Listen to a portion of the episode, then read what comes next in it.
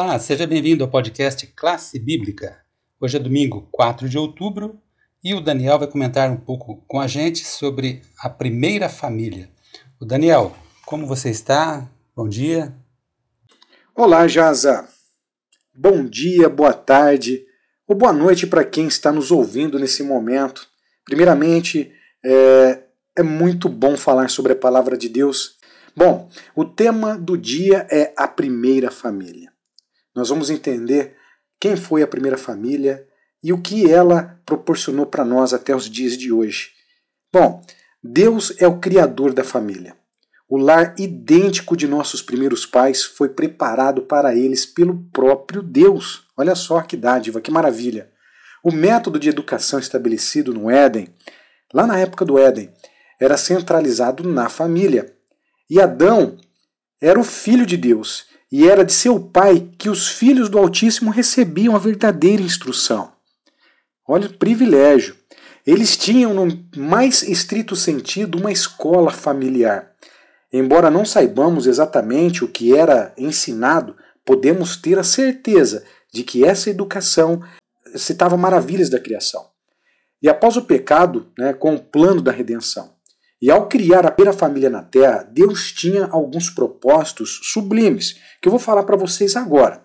E o primeiro deles era estabelecer uma comunidade que pudesse propiciar ao ser humano relacionamento e apoio mútuo.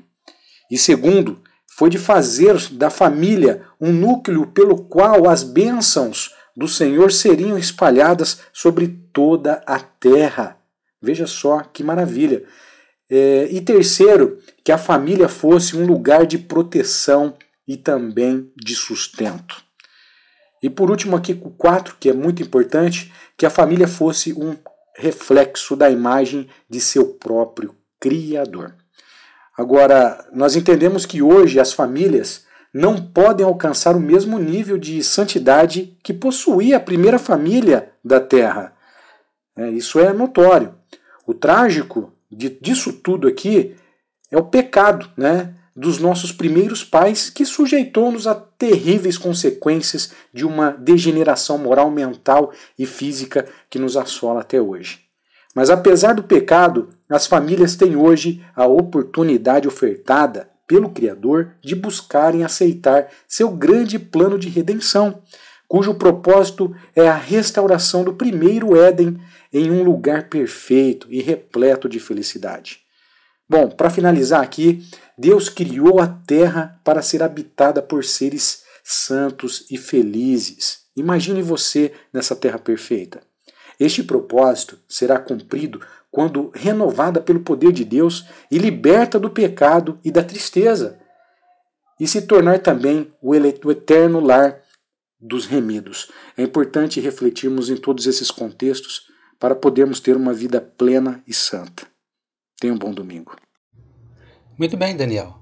Agora vamos ver alguns versos da Bíblia e que, que esses textos nos ensinam sobre como a educação deveria ser transmitida de pais para filhos.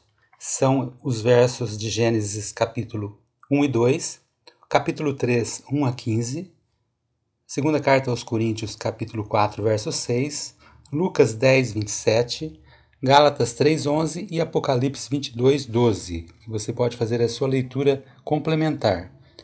Mas o que nós vemos aqui, resumindo tudo isso, é de que o método de educação que foi instituído lá no começo, no princípio, como vimos na lição anterior, ele deveria ser o modelo para o ser humano em todos os tempos. E lá, na, no Éden, né, aquela escola foi a escola modelo. A educação cristã como um todo, né, que deve passar de pais para filhos, é um compromisso de educar as famílias e a família que deve ser evidenciada nos seguintes pontos: na doutrina, na adoração, na instrução, na comunhão, no evangelismo e no serviço. Isso tudo deve acontecer dentro do ambiente doméstico, né, no lar.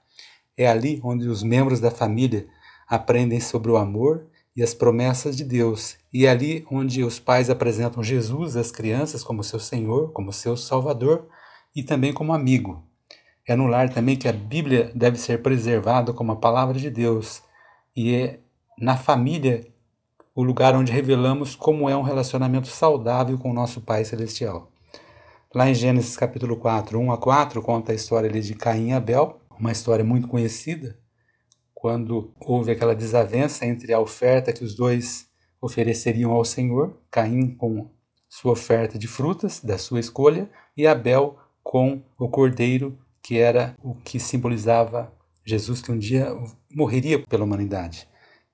Essas ofertas que eles trouxeram ao Senhor, podemos pressupor que eles aprenderam a forma correta, mas ali observamos que um deles tomou a sua própria decisão.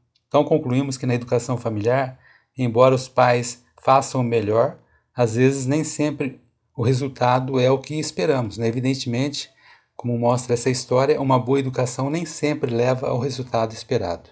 Eu quero deixar como consideração final neste domingo a questão: seja qual for a sua situação em seu lar, quais escolhas você acha que deve fazer para que, dentro do seu ambiente familiar, seja ali ensinada, vivida a melhor educação?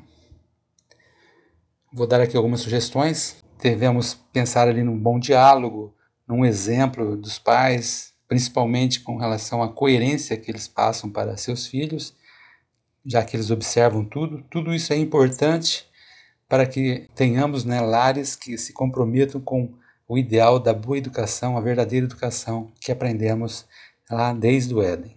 Então, com assim, concluímos aqui os nossos comentários de domingo e amanhã esperamos você para continuarmos os nossos estudos. Até lá!